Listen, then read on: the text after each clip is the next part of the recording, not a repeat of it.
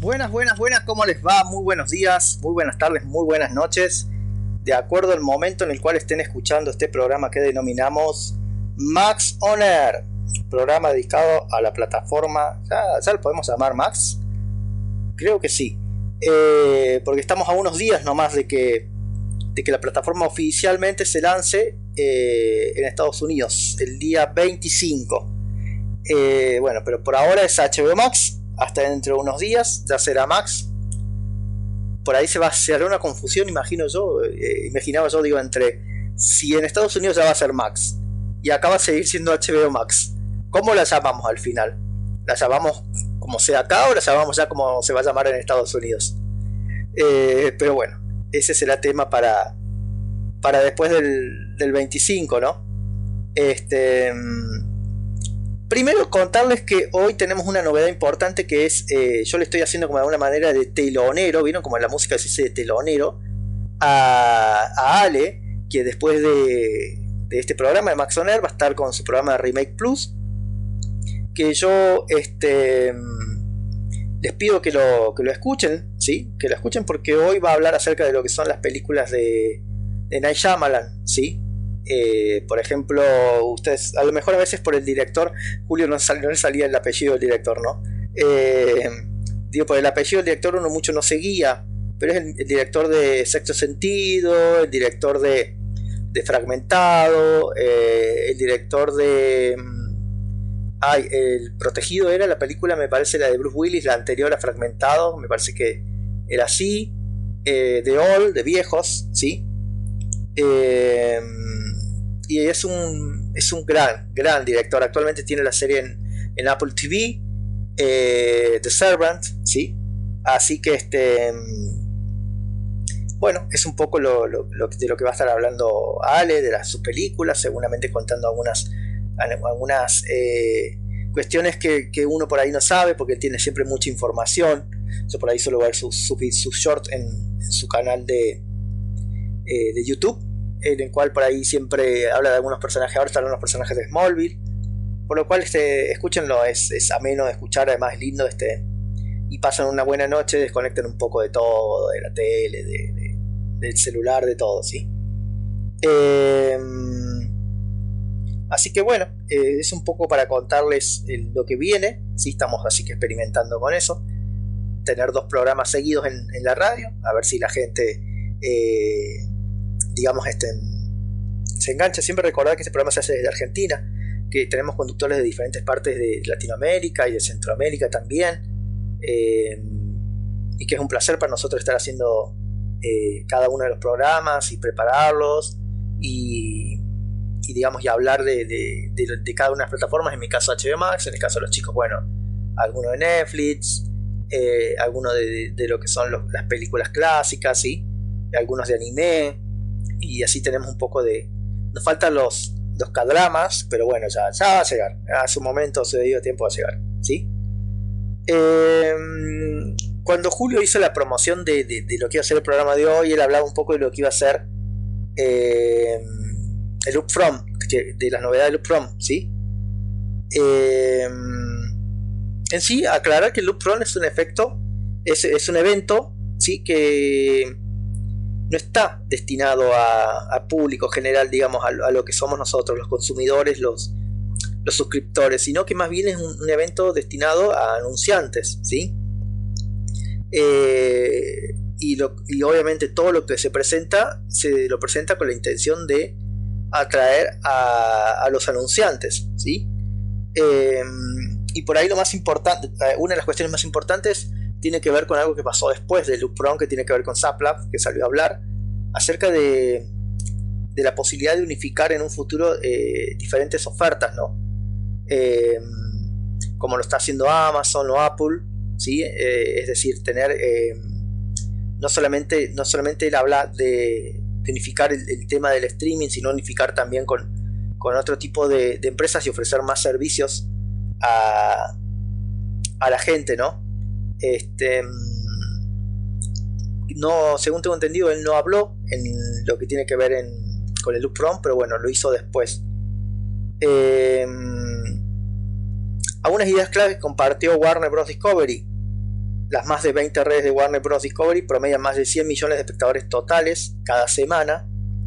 Warner Bros. Discovery alberga 6 de las 10 principales redes de cable: TNT, TBS, TLS, TBS y TLS, TLC, eh, Discovery, Food y Hogar TV, HGTV. Warner Bros. Discovery tiene la mayor participación de audiencia en horario estelar de cable y transmisión debido a cuán comprometidas están las audiencias con sus marcas. Warner Bros. Discovery tiene 41 de los 100 programas principales que generan la mayor cantidad de búsquedas de marcas justo después de que se ven los anuncios. ¿sí? La cartera de Warner Bros. Discovery llega a una audiencia diferenciada con un alcance que incluye al 75%, al 75 de 18 a 34, 84% de 22 a 54, 92% de, de mayores de 55, 81% de todas las audiencias multiculturales. ¿sí? Las suscripciones de HBO Max, Light crecieron un 71% el año pasado, lo que destaca el poder de la oferta. El 63% de los usuarios de HBO Max tienen menos de 40 años, lo que atrae a un público joven que es clave para los anunciantes. ¿sí? Warner Bros. Discovery Sports está impulsando un crecimiento impresionante para todas las asociaciones de ligas deportivas en la NBA, NHL, el MLB, NCAA, U Soccer, incluida la cobertura de los playoffs de la NBA más vista en 9 años, y brindando hasta la fecha la cobertura de playoffs de la NHL más vista en el cable todo el tiempo. La oferta lineal basada en datos de Warner Bros. Discovery está disponible en más de 25 redes y la publicidad dirigida se dirige a 50 millones de hogares en 18 redes. ¿sí? Em, eso sería un poco lo que es el, resumen de, Loopfront. ¿sí? Como verán, principalmente lo que hizo eh, Warner es presentar los números. ¿sí? Presentar y hablar un poco de lo que son sus marcas. ¿sí? No a diferencia de, por ejemplo, de lo que fue el upfront del año pasado, que todos estamos esperando a ver qué contenidos iban a presentar, se presentaron muy pocos eh, contenidos, ¿no? Eh, un, documental acerca de autos con Robert, Downey Jr., ¿sí? Eh, una serie que va a estar disponible a la brevedad de Stephen Soderbergh, ¿sí? Se llama The Circle, que ese también ya está el trailer disponible en digamos en HBO Max, ¿sí? en YouTube. Em, y no mucho más, digamos, que le pueda llegar a interesar al, al, público general, no mucho más. Fue un evento en el cual se presentaron principalmente números, ¿sí? Pero números que hablan muy bien del crecimiento de la plataforma, por ahí que era algo que, que, que todo el mundo este, digamos que por ahí todo el mundo estaba pensando eh, qué había pasado con, respecto a los números de, HBO Max, porque se habla siempre de tantos millones y todo lo demás, y por ahí no se ponía en porcentaje, y, bueno, ahora se ha puesto en porcentaje lo que ha sido el aumento de, de HBO Max. Lo cual seguramente a mucha gente le, va a llevar a preguntarse si era el momento adecuado para presentar una nueva plataforma, ya que si los números van tan bien, o han aumentado tan bien, eh, con qué necesidad de cambiar la plataforma. En sí no ser un cambio de la plataforma, eso también lo dijeron con respecto a la plataforma. Que hay usuarios a los cuales se les va a actualizar automáticamente, ¿sí? El 20, bueno, el 25 creo que es. Eh, y hay usuarios a los cuales van a tener que descargar la nueva aplicación. Similar, similar no, yo creo que yo por lo menos no, no sé si hubo gente que se le actualizó la plataforma automáticamente. Yo tuve que descargar a HBO Max eh, y esto va en línea con lo que nosotros sabemos de lo que es la nueva plataforma, que va a ser una especie de revolve, ¿sí? o sea, va a ser como un refresh, un refresh se dice, ¿no? De, de lo que es actualmente HBO Max, pero obviamente mucho más optimizada, eh, con velocidad de carga mucho más rápida. Veremos el tema de los subtítulos, que es un tema que siempre a la gente le preocupa, ¿no? Eh, pero bueno, va a ir un poco por, por ese lado, ¿no? Eh, la nueva plataforma.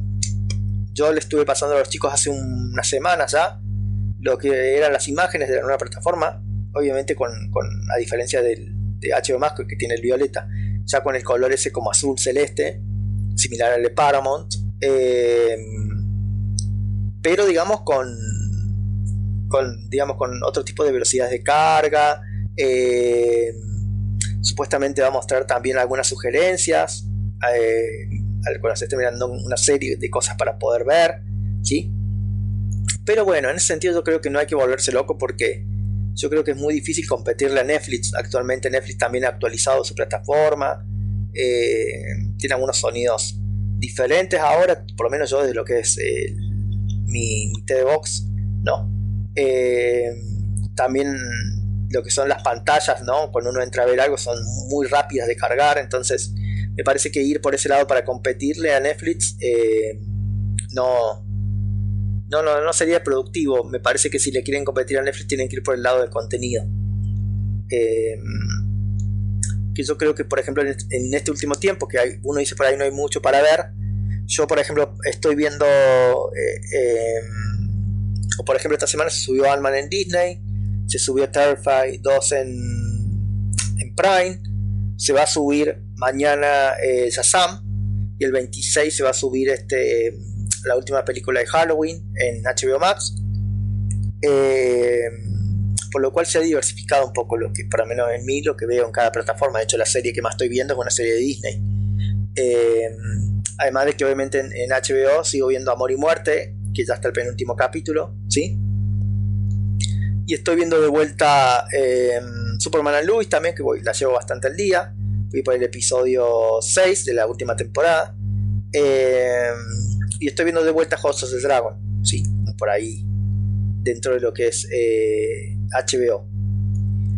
Eh, ¿Qué contarles? Que también estuve viendo esta semana de vuelta el hombre de acero por ahí es una película que, vieron como los buenos vinos para mí, vieron que los buenos vinos dicen que con el tiempo se, se disfrutan más.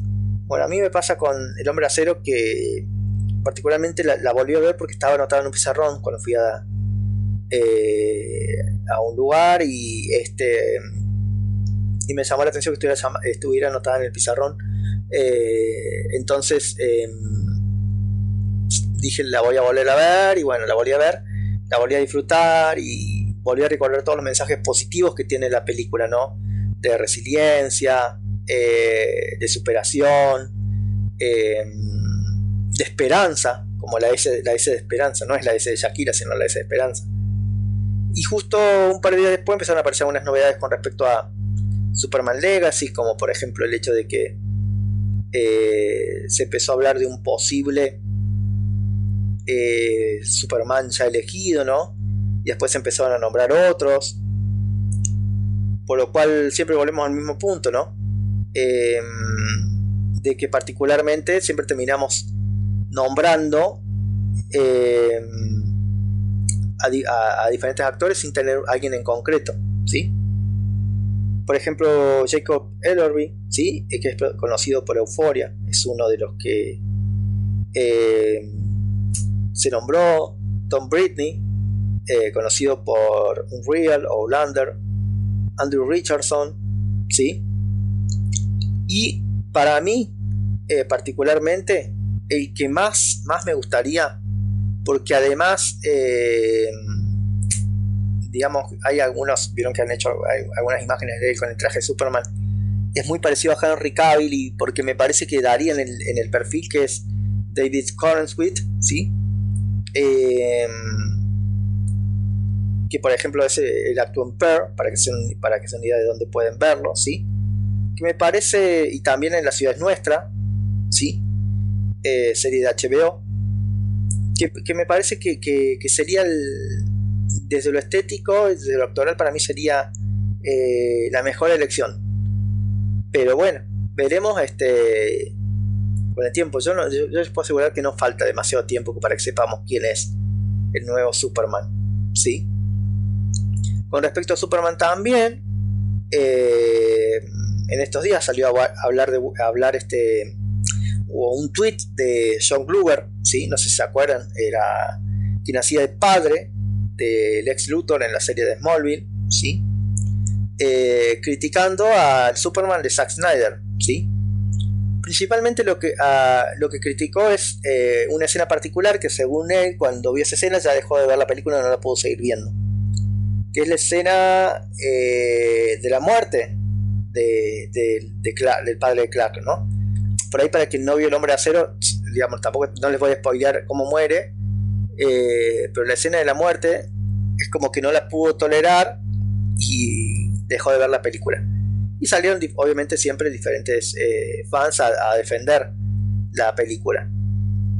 A mí particularmente no, digamos, algo que me gustó y entendí el porqué de la muerte y, si uno va, va, viendo la historia y va, va viendo las diferentes cosas que pasan desde el tema del autobús y cómo, cómo, cómo Clark se va exponiendo, digamos, entiende el porqué eh, de, la muerte, de esa muerte, ¿no? la primera vez que la vi por ahí no la entendí tanto, voy a ser sincero. Capaz que John Glover debería verla un par de veces o una darle una segunda eh, oportunidad para poder entender el porqué. Y para mí queda bastante claro en la construcción de la historia el porqué. Eh, así que bueno, eso en cuanto a, Superman, ¿sí? Ahora los voy a dejar con un poco de, música y en un ratito vamos a volver para hablar de su session y les voy a contar un poco de, la peli esta de, un viejo gruñón que estuve viendo con Tom Hanks, que me pareció, eh, para que ustedes después decían si la quieren ver o no.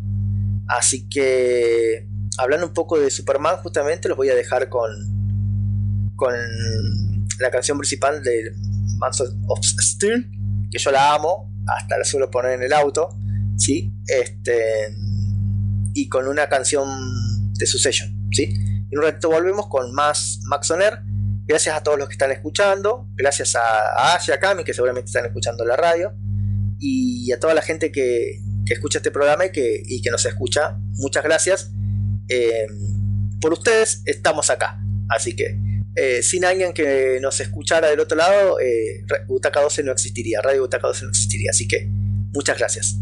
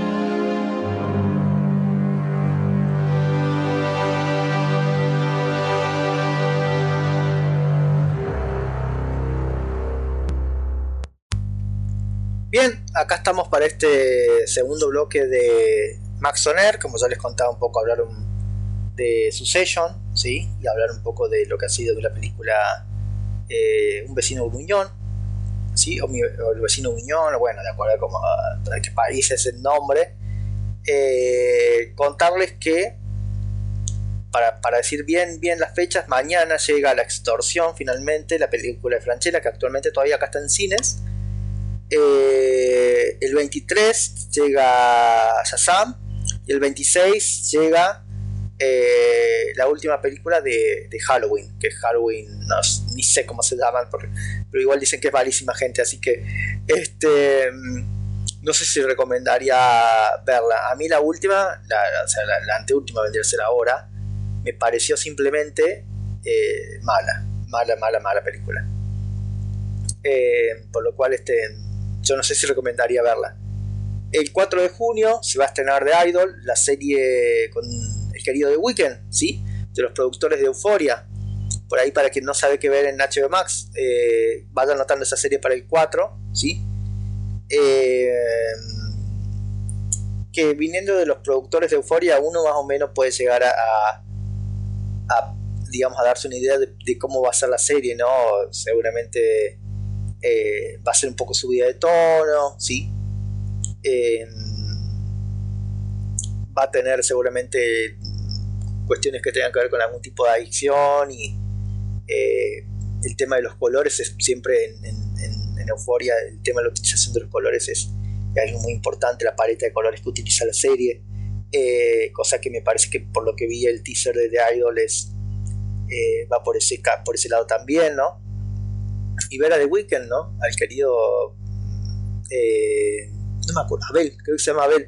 Eh, el querido Abel como actor también va a ser algo llamativo, así que el domingo 4 eh, se va a estar estrenando el primer episodio de, de The Island, ¿sí? Con respecto a su session, ya quedan solamente dos domingos, queda el domingo este, el domingo 21 y el 28, que se va a estar este, terminando la, serie finalmente, ¿no? Eh, y la verdad va a ser una tristeza despedir una serie que para mí ha sido de las mejores que he visto en, en mi vida. De hecho, el otro día hablaba con, intercambiamos tweets con, eh, con Martín de, de cosas del futuro, sí. Eh, y hablamos un poco de, de Succession y, y que, que, por ahí no ha sido lo, para nosotros suficientemente valorada otras series por ahí, con, obviamente un fandom mucho más grande, como ha sido de las Osas o, la propia House of the Dragon, ¿no? Eh, pero que para mí ha sido excelente, algo que, que, uno ha sido de las mejores series, yo la pongo en mi top 5 de series, de las mejores series que he visto en mi vida, porque el guion que ha tenido la serie, la música, eh, el desarrollo de personajes, los giros que ha tenido la historia, eh, la capacidad que he tenido para, para, para digamos, lograr que vos te, te sumerjas ¿no? en la historia y, quieras y odies a los diferentes personajes. Eh, que algo que HBO sabe hacer muy bien. Y, y HBO también sabe lo que sabe utilizar en la paleta de colores es, es, sabe utilizar bien, es en el sentido lo que tiene que ver con la fotografía y la paleta de colores para eh, los mensajes que quiere dar con cada una de las series. Si uno se pone a ver Session y se pone a ver por otro lado, por ejemplo, House of Dragon, va a notar que la paleta de colores es totalmente diferente. Eh, y que los colores, y que hay ciertos momentos que se repiten, bueno, y otras cuestiones. Eh, pero bueno, va a ser una tristeza despedir esta serie. Me hubiera gustado que tuviera más temporadas. Por ahí anda una idea loca dando vuelta de un spin-off de lo que es el presidente, quien es quien, digamos, quien terminó ganando la elección eh, en el último episodio. Me parece que todos llegamos a querer y a odiar a los personajes, ¿no? En diferentes momentos. Eh, que por ahí uno puede llegar a entender por qué hacen una por qué toman ciertas decisiones o, y otras no, ¿no? En este, por ejemplo, en este último episodio, eh, el momento ese tenso en el cual Kendall se da cuenta que Sheep eh, no, digamos, no está en el mismo equipo que él y que Roman, sino que el, está, digamos, para decirlo de alguna manera, eh, operando en contra de lo que son los intereses de los, los hermanos Roy. Eh, para muchos Roman fue eh, el más similar a Logan en este episodio de los, de los tres, en, la manera de operar, ¿no? y una, para mí, digamos, a, Kendall se le criticó que, dudó mucho en este episodio, este último episodio, ¿no? En, qué hacer. Primero que hay que tomar en cuenta que no es fácil, digamos. Ellos manejan un medio de comunicación que prácticamente para mí eh, decide a quién poner y a quién no en, el gobierno. Y en realidad yo creo que en, muchos gobiernos es así. Nosotros no tomamos realmente dimensión del, poder que tienen los medios. Eh, de poder colocar a alguien en determinada posición o sacarlo de determinada posición. Y yo creo que Succession en ese sentido siempre ha sido muy claro, desde los comentarios de Logan, eh, hasta los mismos comentarios de Kendall sobre el final del capítulo, de este último capítulo, ¿no? Eh, en uno de los comentarios sobre el final dice, con esta gente sí se puede hacer negocios. Eh, cuando gana el presidente que, ganó, ¿no? Quien ganó la, candidatura a presidente. Y para mí Kendall le decía que, en realidad para muchos fue quien, quien quedó su imagen como más desdibujada porque dudó. Eh, para mí fue el que mejor salió parado de los tres, porque me parece que es el que está eh, conociendo a Kendall, que siempre es mucho más eh, impulsivo en muchas cuestiones, está siendo mucho más pensante, también entender que el tema de, las dudas tenía que ver con que estaba un tema familiar de fondo, entonces eso lleva a que él, obviamente, que dude un poco más, ¿no? De, que, de para qué costado, de, por un lado, un presidente que iba en contra de lo que tiene que ver con el racismo y un montón de cuestiones, y por otro lado el presidente que debían apoyar porque es el que iba a, de alguna manera apoyarlos en, esto de que ellos quieren hacer caer el trato, ¿no? Eh, con Lucas creo que era el nombre de, digamos de la persona que, con la que están haciendo el trato. Eh, y bueno, ahí está su dicotomía entre lo familiar, lo personal, que Kendall siempre lo tuvo eh, siempre tuvo esa dicotomía eh, presente en él. Desde aquel momento en, en, la primera temporada, creo que fue la primera temporada en la cual eh, pasa este accidente con el, con el mozo y, y cómo su padre lo ayuda a ocultar todo lo que pasó y él carga toda esa culpa, ¿no? Yendo mucho más atrás, desde el momento en el cual él, empieza la serie y él se prepara para suceder a su padre, ¿no? Y su padre pronto que decide que no, que quiere estar un tiempo más y después. Entonces como que siempre ha estado esa dicotomía en él de qué hacer. Y en ese sentido por ahí este, leía, ¿sí? en Hobby Consolas, por ejemplo, que hay una pista con respecto a cuál va a ser el, final de Succession. Dice, cada temporada de Succession ha, titulado su episodio final con un verso de un poema de John Berryman titulado Dream Zone 29. Eh, cada título, por ejemplo, Nunca falta nadie, el de la temporada 1, No es como para llorar, temporada 2, Dicen que las campanas, temporada 3, son extractos de ese poema que sigue un hombre que lidia con la culpa tras la muerte de su padre. Esto nos lleva al título del final de la última temporada de Succession, Con ojos abiertos, que nuevamente es un extracto del poema de Bergman. El título podría sugerir, y esto es una mera teoría, que Kendall Roy, Jeremy Armstrong, lidiará con la culpa que lo acompaña desde hace tiempo, especialmente desde el final de la primera temporada. Em, pero igualmente eso lo vamos a saber, esto es una pista simplemente. Em, lo vamos a saber el 28 de, de mayo, ¿no? Yo particularmente tengo mi intuición de que quien va de que es probable que Kendall quede eh, al frente de... Yo tengo dos teorías. O Kendall queda al frente de, de todo lo que son las empresas Roy, ¿sí?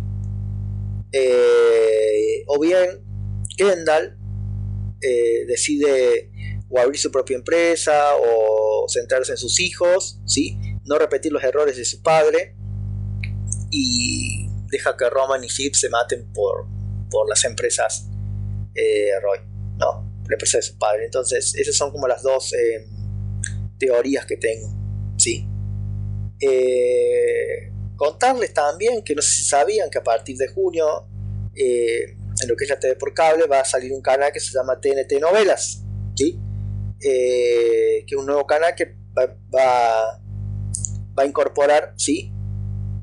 novelas de diferentes novelas, principalmente novelas de, Brasil y de, y de Turquía, que son las principales novelas que tiene actualmente HBO Max dentro de la plataforma, ¿no? Yo supongo que, por ejemplo, se sumarán novelas también en la medida que se vaya pudiendo de Colombia. Vi que la plataforma se vio floriciente por estos días. Así que este veremos, ¿no? ¿Será que es Amor, Doctor Milagro? ¿sí? Algunas novelas que van a estar subiendo eh, en este canal que se va a llamar TNT Novelas. ¿sí? Por último, contarles un poco con respecto a, la película del vecino Gruñón, esta película que protagoniza Tom Hanks, y que decidió protagonizar y formar parte porque hay un, familiar de él muy involucrado en, lo que es la película, sí.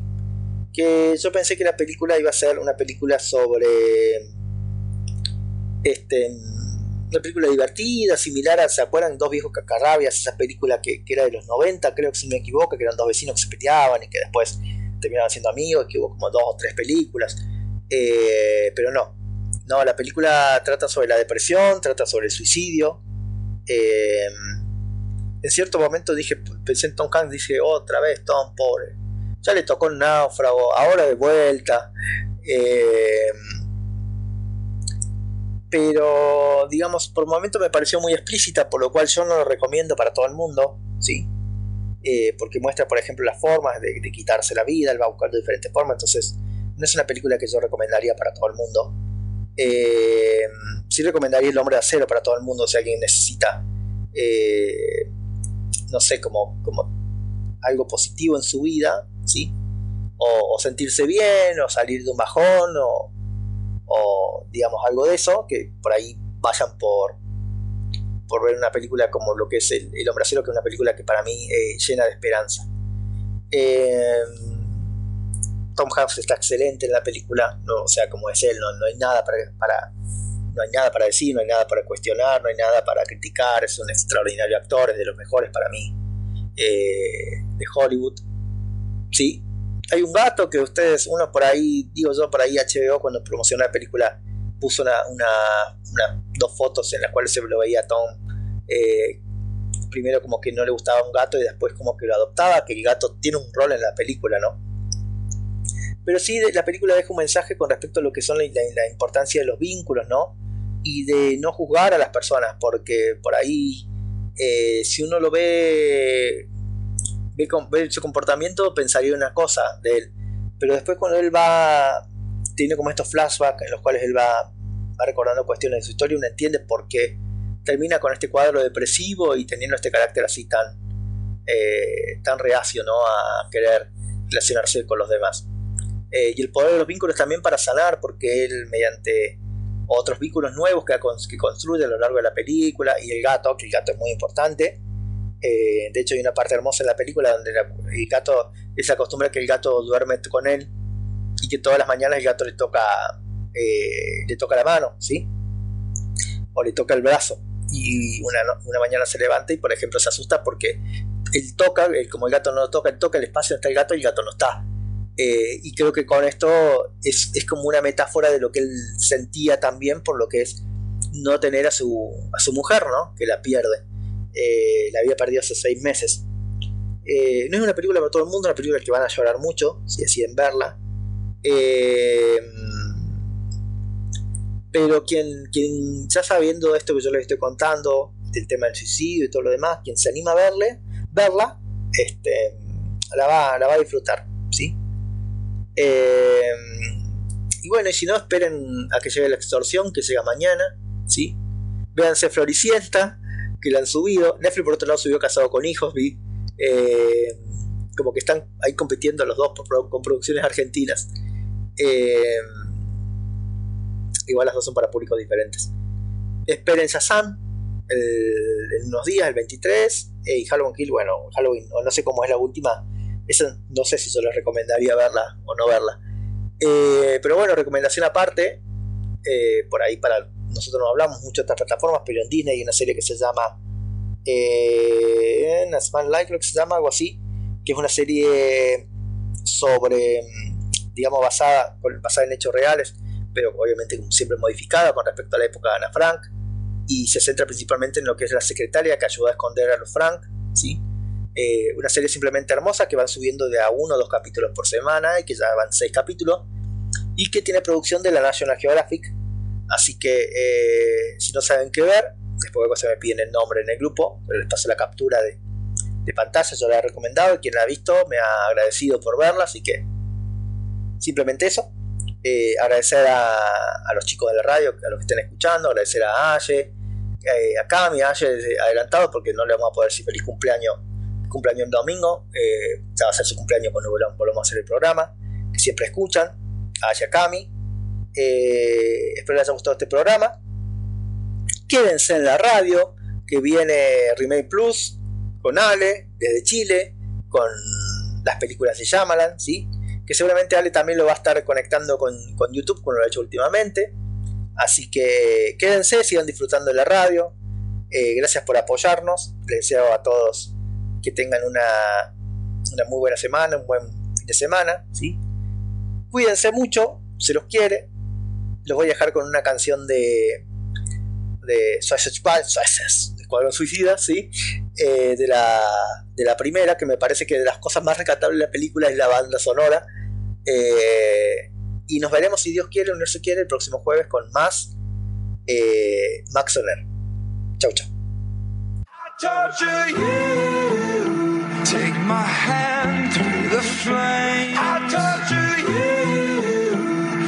slave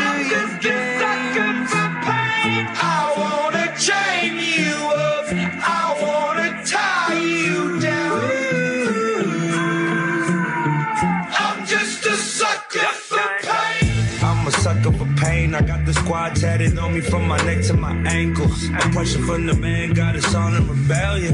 We gon' go to war, yeah, without failure.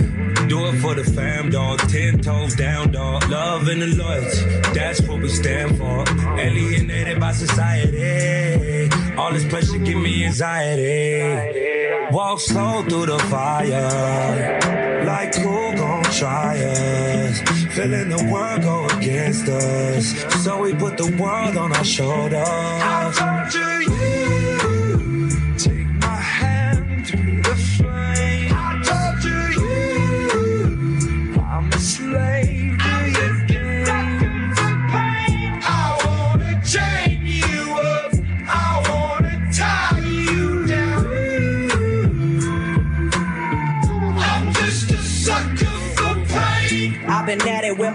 Homies, it don't matter, you don't know me. I've been rolling with my team, we the illest on the scene. I've been riding around the city with my squad. I've been riding around the city with my squad. We just posted getting crazy, living like this is so amazing. Hold up, take a step back when we roll up, cause I know what. We've been loyal, we've been fan, we the ones you're trusting. Won't hesitate to go straight to your head like a concussion. I know I've been busting, no discussion for my family. No hesitation through my scope, I see my enemy like, what's up? Hold up, we finna reload up. Yes, I reload up, I know what up, I know what I'll up. torture you. Take my hand through the flame. I'll torture you. I'm a slave to your game. I wanna chain you up. I wanna tie you down. I'm just a sucker for pain. uh, devoted to destruction.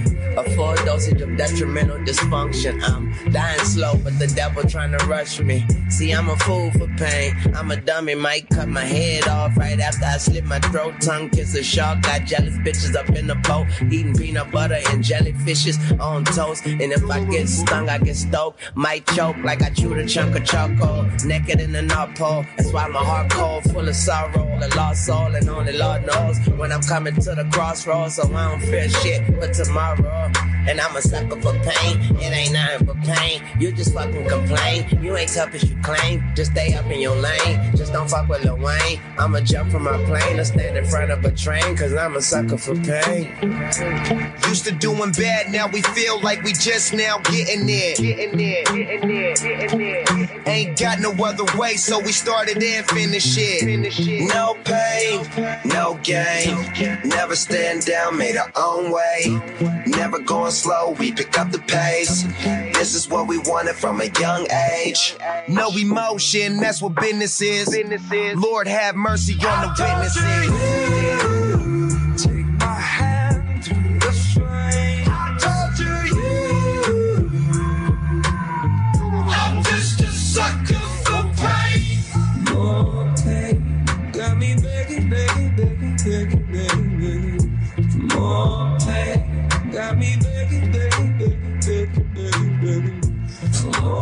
thing got me.